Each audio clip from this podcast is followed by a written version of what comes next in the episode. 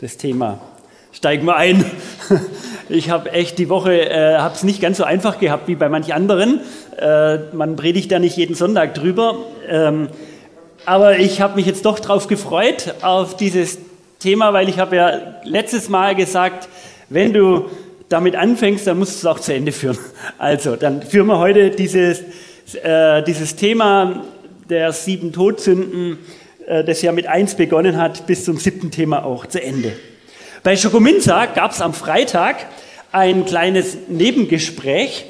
Äh, da sagte doch mir jemand, äh, also mit Wollust habe ich keine Probleme. Gib mir ein Wollknäuel, dann bekomme ich Lust und die Socken sind fertig. Wollust, ja. Mitten im Thema sind wir angekommen. Ich habe die Tage so einen bittersüßen Satz gehört. Was für die Katholiken das Zölibat ist, ist für die Protestanten die Ehe. Also da, ich, da bleibt einem manchmal dann auch schon das Lachen so ein bisschen im Hals stecken.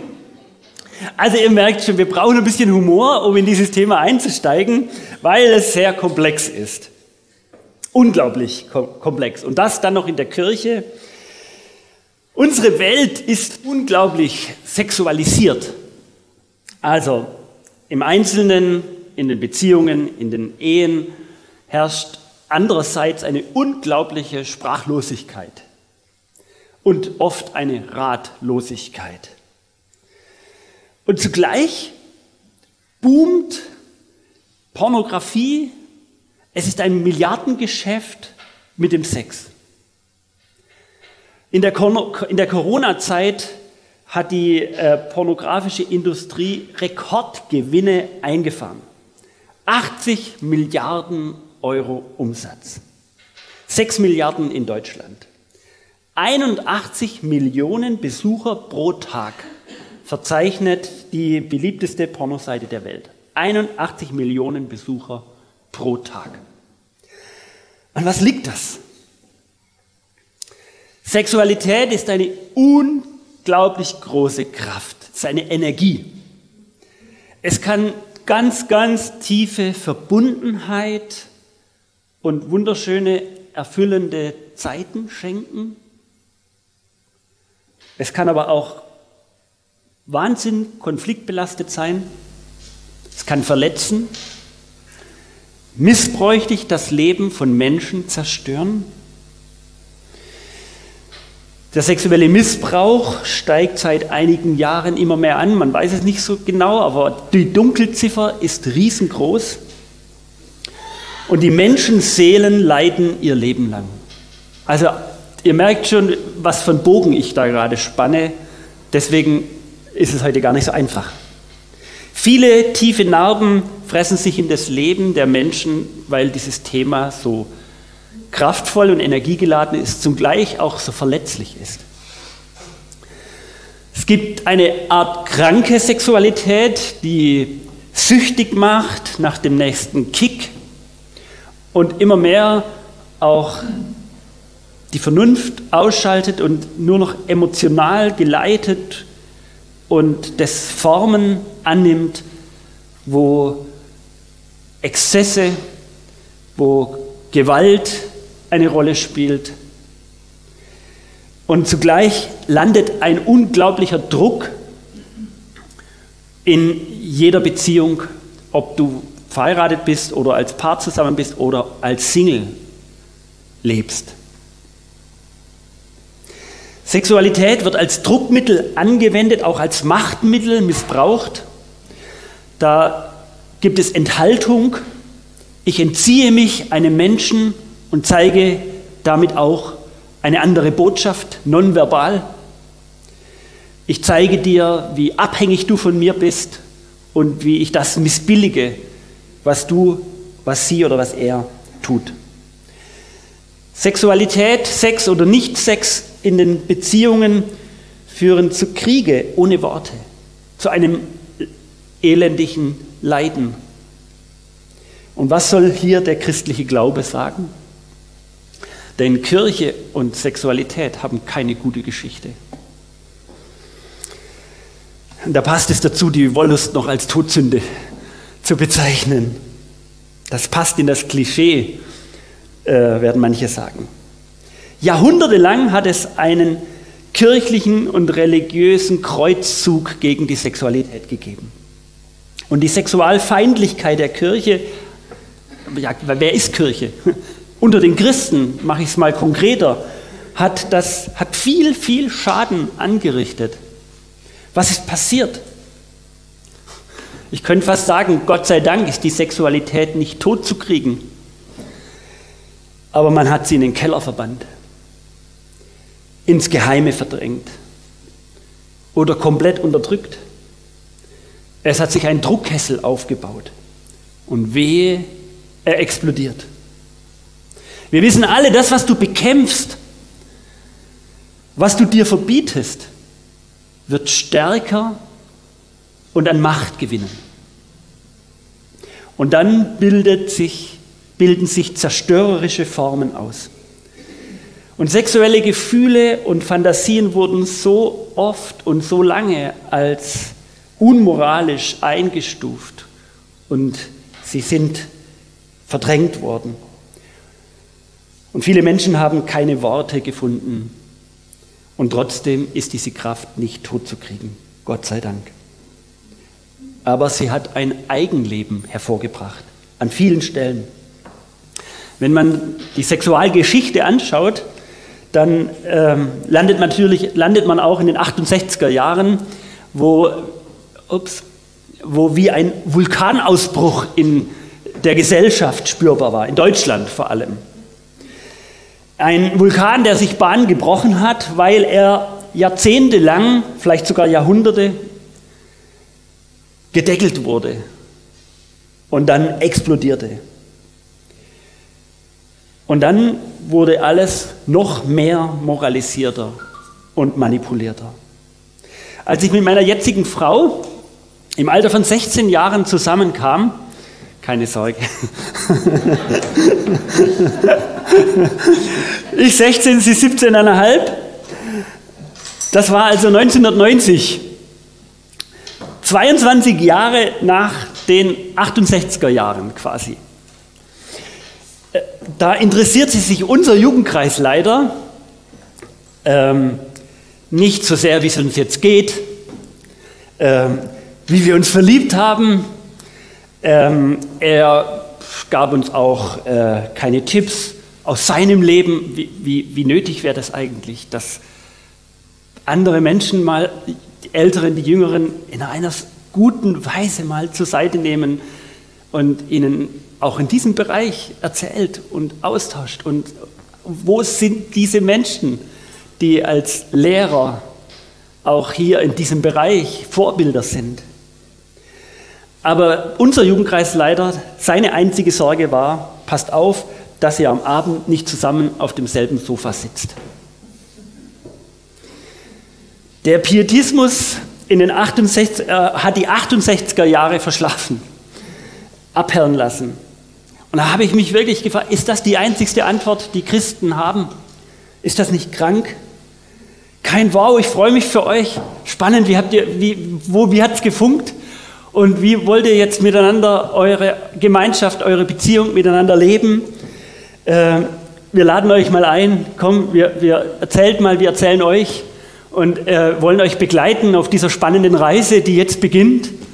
Nein, nichts davon. Maßregeln, Sitz- und Liegeordnung auf dem Sofa. Ich habe euch immer wieder in den letzten Tagen, Wochen äh, in der Predigtreihe von Evagrius, diesem Wüstenvater, erzählt, der sozusagen der erste Erfinder dieser ähm, Todsünden ist. Und Evagrius war ein echter Kenner des Lebens. Also wer das systematisiert mit diesen Todsünden und äh, in der Wüste über all das nachdenkt, der hat schon was vom Leben auch verstanden. Er ist ein messerscharfer Beobachter gewesen. Und scheinbar musste er auch selbst durch seine eigenen Untiefen hindurch, auch beim Thema Wollust.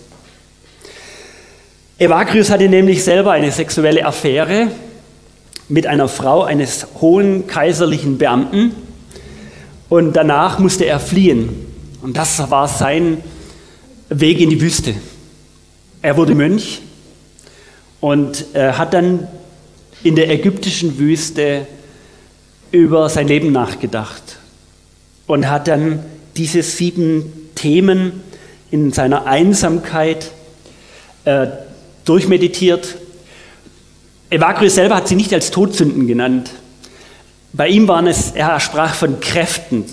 Er begegnete diesen Kräften in sich. Und er wusste um die Kraft der Wollust.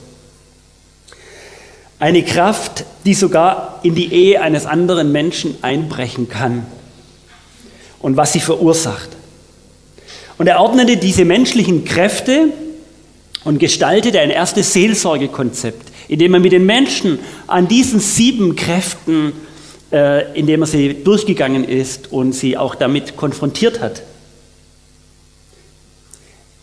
Wie ist das mit deinem Hochmut, deinem Geiz, deine Habsucht, dein vom Haben leben, dein Neid, deine Trägheit, die Völlerei und die Wollust? Und die, seine Gedanken über die Wollust stammen aus seinem eigenen Scheitern. Und wahrscheinlich sind sie auch deswegen so ehrlich und auch so echt. Was aber genau heißt Wollust? Das ist ein großes Wort, Sexsucht. Ähm, was versteht man darunter? Es ist ein übermäßiges Verlangen nach sexueller Befriedigung mit zerstörerischen Folgen. Sexualität ist nicht Erfüllung, sondern ist Betäubungsmittel. Das eigene Innere wird betäubt. Es ist zum Teil Kontrollverlust und Machtlosigkeit über das eigene Verhalten. Also man verliert die Macht, die Kontrolle über sich und über die Art und Weise, wie man seine Sexualität legt. Und es ist eine Kompensation des eigenen Schmerz und eigentlich steckt ganz viel Unsicherheit dahinter. Man könnte viel darüber sagen, aber das möchte ich mal so belassen. Aber das, was man so schnell sagt, das sind alles neuzeitliche Phänomene. Ihr Lieben, da muss ich uns leider enttäuschen. Ähm, das sind keine neuen Phänomene, sondern sind uralt, vielleicht solange es Menschen gibt.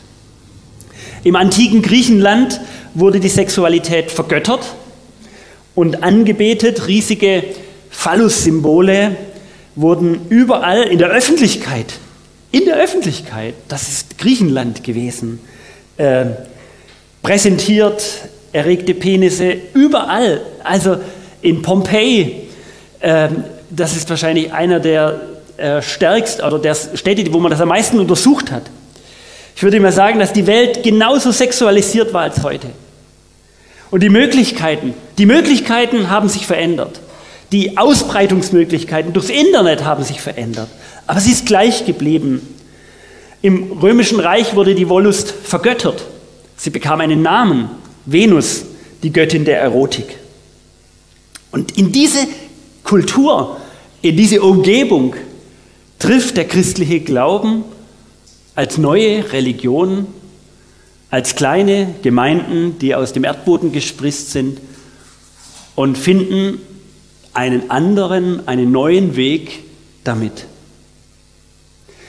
Da kommt dieser Gott aus Israel, aus dem israelitischen Glauben, wo es nur einen Gott gibt. Einen Schöpfergott von Himmel und Erde, der die Menschen erschaffen hat. Mann und Frau. Gott war quasi Junggeselle. Er hat nicht eine Göttin neben sich, mit der er sich irgendwie sexuell vereinigt und dann neue Götter hervorbringt. Das war das Standardprogramm der damaligen Welt. Das Alte Testament verdammt nicht die Sexualität. Im Gegenteil, sie kann sie feiern, sie kann sie zelebrieren. Und wenn ihr das hohe Lied der Liebe lest, das kann ich empfehlen, dann kann man die wunderschönen erotischen Bilder darin erkennen. Die Alte Testament ist nicht brüde. Was sie aber im Unterschied zur römischen Welt unmissverständlich klarstellte, die sexuelle Freiheit hört dort auf, wo sie auf Kosten anderer geschieht. Gott will keinen Zerbruch der Ehe und auch keinen Ehebruch, keinen Missbrauch, keine zerstörerischen Beziehungsformen, keine Anbetung der Sexualität, weil Gott weiß und das immer wieder verkündigt wurde, wo wir Dinge, auch Sexualität oder was auch immer mit Gott verwechseln, entziehen wir uns der Kraft von Gott. Das heißt, mit dem christlichen Glauben kam nun eine andere Art, die Sexualität zu betrachten. Jesus sagte, dass die Menschen ihre Ehe nicht brechen sollen. Und in der, e, in der damaligen Zeit, in der römischen Kultur, war Ehebruch Standard. In Korinth, wo Paulus dann später viele Briefe hinschreiben wird, ähm, das war in unseren Worten, unseren Bildern Sodom und Gomorra, da gab es Bordelle en masse, es war eine Hafenstadt. Ähm, Sex, Sklaven, Strichjungen, sexuelle Ausschweifungen. Alles natürlich von verheirateten Männern in Anspruch genommen, die zu Hause ihre Frauen hatten. Und Sexsklavinnen, die für eine Flasche Wein ihre Dienste anbieten mussten. Und genau das wurde in den Fokus genommen. Und Jesus verschärfte das Gebot und er sagte, dass der Ehebruch bereits schon in deinem Kopf, in deinen Gedanken beginnt, wo du Begehren spürst und ihm nachgibst, weil sich das wie ein Gift in die Beziehungen ausbreitet. Es ist ein tödliches Serum, das Beziehungen zerstört. Wie oft habe ich in der Seelsorge das immer wieder gehört, wenn dieses Verlangen einmal anfängt, nicht nur über deinen Kopf zu kreisen, sondern Nester zu bauen in dir und auf dir und an dir, dann erzeugt das einen Sog, wo du nicht mehr unterbrechen kannst. Und Paulus hat in seinen Briefen und im Neuen Testament überhaupt ein neues Verhältnis zwischen Mann und Frau bestimmt. Paulus sagte zu den Männern, es war eine männerdominierte Gesellschaft, patriarchatisch organisiert. Und er sagte zu den Männern, dass sie ihre Frauen lieben sollen, wie Jesus die Gemeinde liebte. Das war einmalig, sowas haben sie noch nie gehört. Dass Männer ihre Frauen so lieben sollen, wie Jesus Christus die Menschen und seine Gemeinde liebt. Die Männer sollen ihren Frauen so behandeln, wie Jesus die Gemeinde behandelt wie er sie liebevoll begleitet und ihr Haupt ist. Das gab es in der Antike nicht. Kein eigennütziges Herumkommandieren. Die eigenen Wünsche sollten hinten angestellt werden, um der Sorge der Familie wegen, um der Sorge der Beziehung wegen. Und hier entsteht eine neue Vision für Beziehung überhaupt, für einen Christusähnlichen Umgang zwischen den Menschen die sich lieben. Und in der Gemeinde soll nicht mehr Mann oder Frau, nicht mehr der Sklave oder der Reiche, nicht mehr diese Unterschiede sollen die Verhältnisse diktieren in der Gemeinde, sondern Paulus sagt, ihr seid alle eins in Christus Jesus. Da ist keiner höher und der andere niedriger. Eins seid ihr in Christus. Und vor 2000 Jahren formte sich eine anziehende alternative Lebensform als junge Gemeinden, als Christen, die äh, vor allem für Frauen anziehend war, wo sie gemerkt haben, hier wird nicht unterschieden. Eins in Christus. Und das war eine Revolution in der damaligen Welt. Und trotzdem war nicht einfach Friede, Freude, Eierkuchen sondern Paulus lehrte seine Gemeinde, wie nun dieses Leben, dieses neue Leben in Christus mit dieser Welt, in der sie nun lebten, zusammenpasst. Also zusammenpassen tut es nicht, aber wie man lebt in dieser Welt als neuer Mensch, das war das Thema. Hören wir in den Brief, den Paulus in die Hafenstadt Korinth geschickt hatte und in dem es auch in der Gemeinde wirklich alles gab, was es sonst in Hafenstädte zu finden gibt. 1. Korinther 6, die Verse 17 bis 20. Wer sich aber auf dem Herrn einlässt, wird eins mit seinem Geist. Hütet euch vor verbotenen sexuellen Beziehungen. Jede andere Schuld, die ein Mensch auf sich lädt, betrifft nicht seinen Leib. Wer aber verbotene Beziehungen hat, wird schuldig an seinen eigenen Leib. Wisst ihr das etwa nicht? Euer Leib ist ein Tempel des Heiligen Geistes, der in euch wirkt. Gott hat ihn euch geschenkt. Nun gehört ihr nicht mehr euch selbst. Gott hat euch zu einem hohen Preis freigekauft. Sorgt also dafür, dass euer Leib Gott Ehre erweist. Paulus wollte sagen, unsere Sexualität hat Auswirkungen auf unseren Körper. Das ist nicht etwas Mechanisches, etwas außerhalb von unserer Seele befindliches. Es betrifft die Innenwelt unseres Körpers. Und Paulus lehrt die Gemeinde, dein Körper ist der Wohnort Gottes. In deinem Körper, im Innersten deines Lebens will Gott dir begegnen. Hey, Gott ist keine Spaßbremse, sondern er ist ein Liebhaber des Lebens, aber eben allen Lebens, auch das der Frauen und Männer. Er liebt die verbindliche Gemeinschaft von Menschen, von Ehen. Er liebt die Kinder, die in diesen Familien aufwachsen. Er ist der Herr und der Liebhaber der Prostituierten, der Sexsklaven, der Pornodarstellern, Männer, Frauen, Familien, alle liebt er.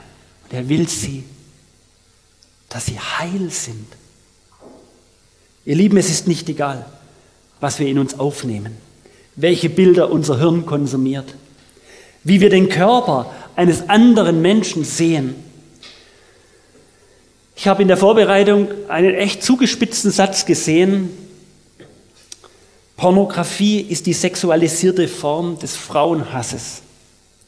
Die reine Lustbefriedigung nimmt Ausbeutung gegen Geld von Frauen in Kauf. Es ist Erniedrigung und Gewalt in höchster Form. Es macht Frauen und Männer kaputt. Es macht Beziehungen kaputt. Es ist wie das Gift der Schlange, die zubeißt und dir nur zwei Punkte hinterlässt und dann verschwindet sie. Und du denkst, sind doch nur zwei Punkte. War doch gar nicht so schlimm, tat mal ein bisschen weh kurz. Und dann fängt dieses Gift an zu wirken, Stück für Stück.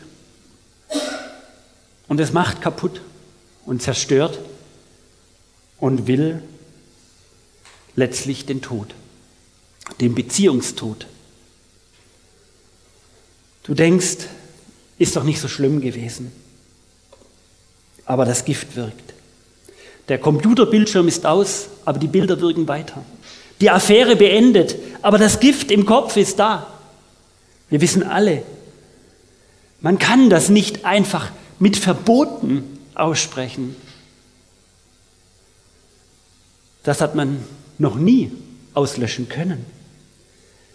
Es hilft nur ein Weg, die Wollust, die sexuelle Energie, dem wunderbaren Hormoncocktail, der nicht vergessen werden darf, Dopamin, Oxytocin, Testosteron, in ein neues Land zu lenken, nicht zu verbieten, in ein neues Land zu lenken. Und dieses Land trägt einen Namen. Und das ist Intimität. Wir Menschen sehnen uns eigentlich nach Intimität, nach einer besonderen Erfahrung des sich Naheseins. Intimität ist eine so schöpferische, beziehungsstiftende und heilige und heilende Kraft, die Leben schafft, die sogar Leben erzeugt, die Bindung stiftet die Gemeinschaft bildet. Eine gesunde und heile Intimität ist frei von der Sorge um das eigene Vergnügen. Es ist ein Zustand, in dem wir buchstäblich selbst vergessen und uns das Wohl des anderen vor Augen führen.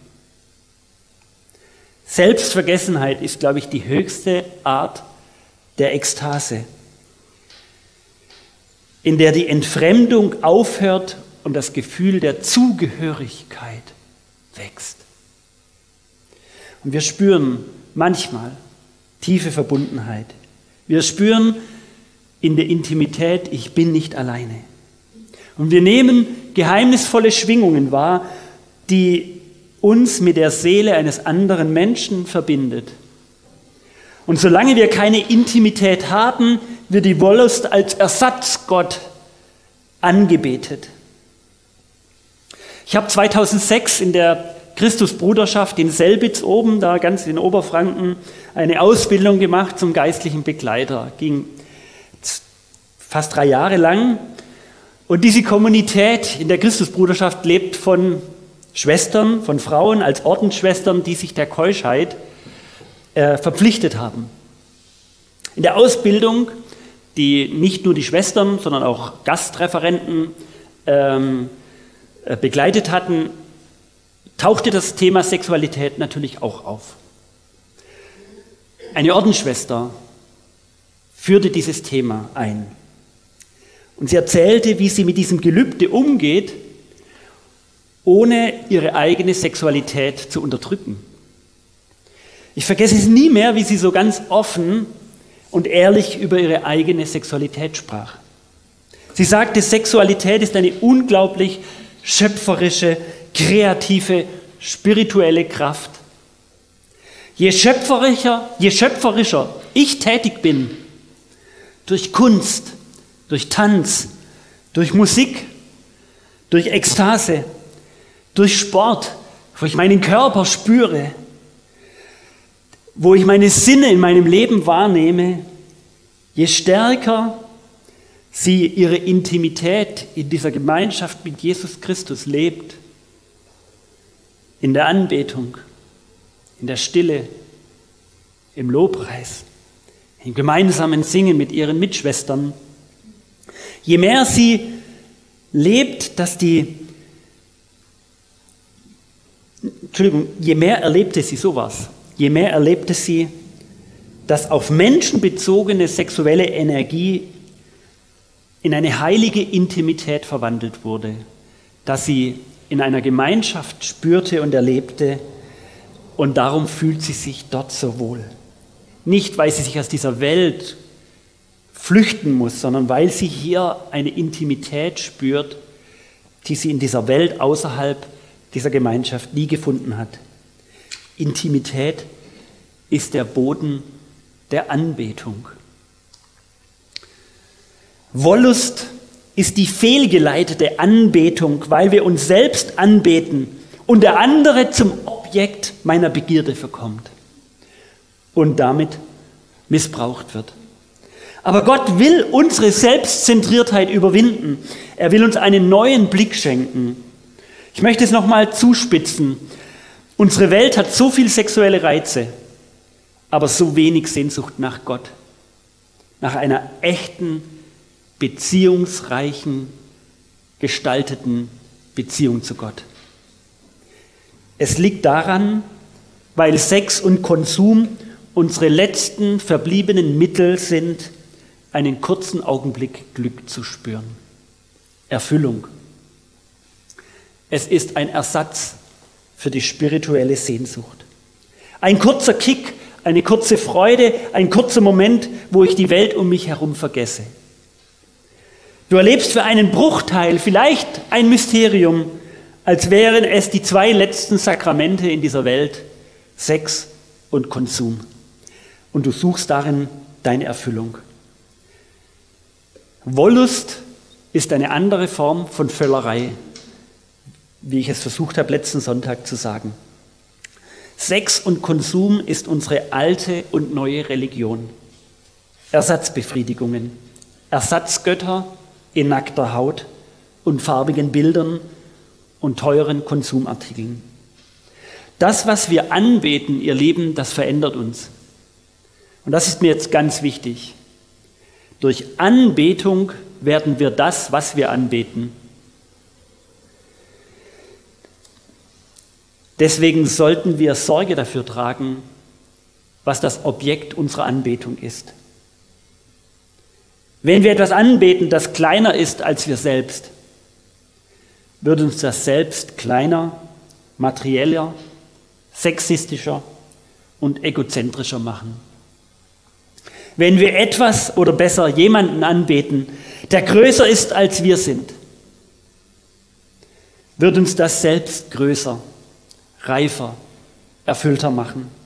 Indem wir Gott anbeten, stellen wir das Abbild Gottes in unserem Leben wieder her.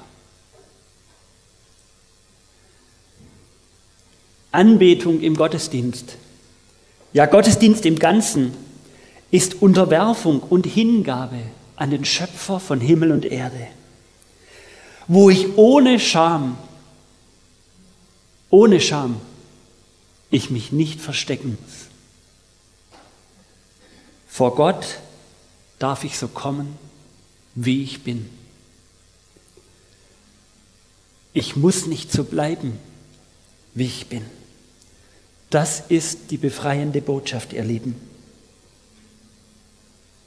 In dieser Art des Glaubens befreit er mich von mir selbst und verbindet mich mit Gott. Du blickst nicht mehr nur auf deine eigenen Gefühle. Hat es mir gefallen? Hat es mich befriedigt? Hat es mich angesprochen? Habe ich davon profitiert? Du wirst immer mehr fragen, hat Gott eine Freude in allem? Wie kann ich ihm und den Menschen dienen? Ihr Lieben, das ist der Boden, auf den eine andere Sexualität heranwächst.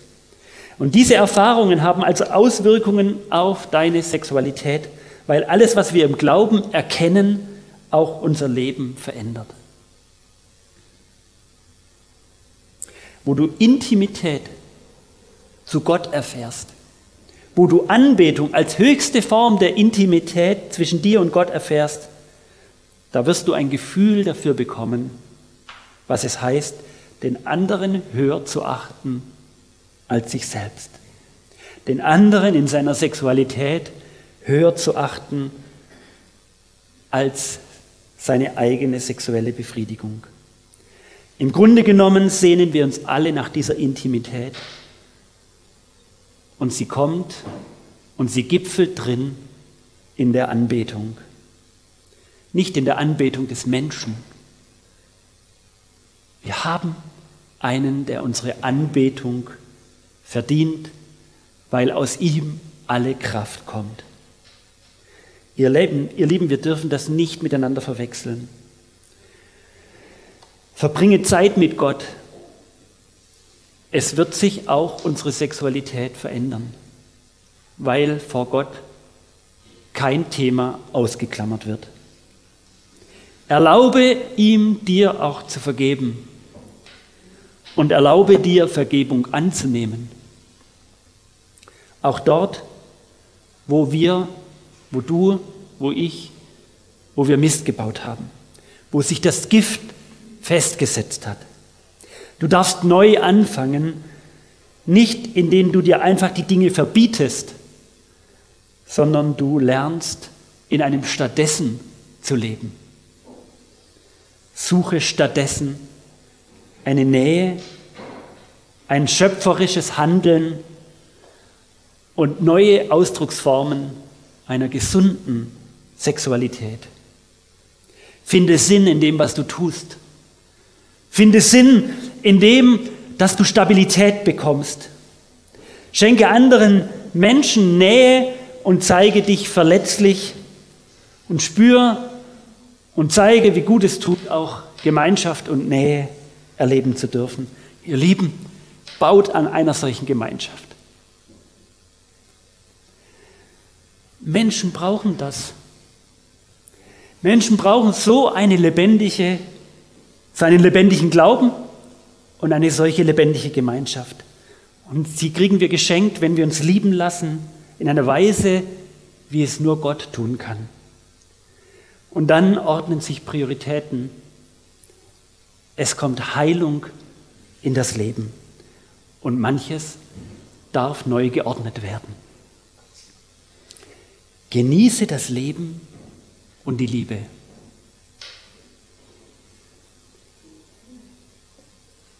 Amen.